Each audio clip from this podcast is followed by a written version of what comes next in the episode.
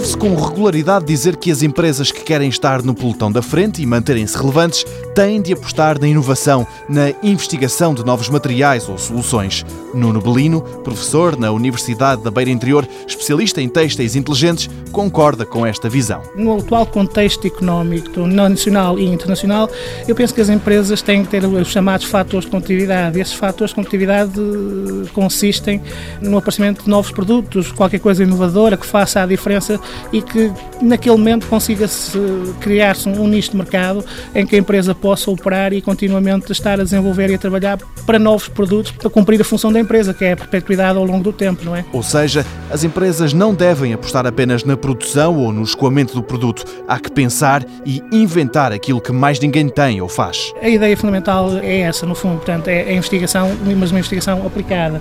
Qualquer coisa que efetivamente permita aquele clique, aquela diferença relativamente ao que existe já no mercado e que possa contribuir para novas soluções tecnológicas, novas aplicações, que possa desenvolver um pouco, a criar inclusive até mercados novos e, porque não, isso também tem o seu interesse. E se no mundo há muitas empresas com um nome conhecido, grande parte delas são famosas não porque copiam, mas porque inventam coisas novas.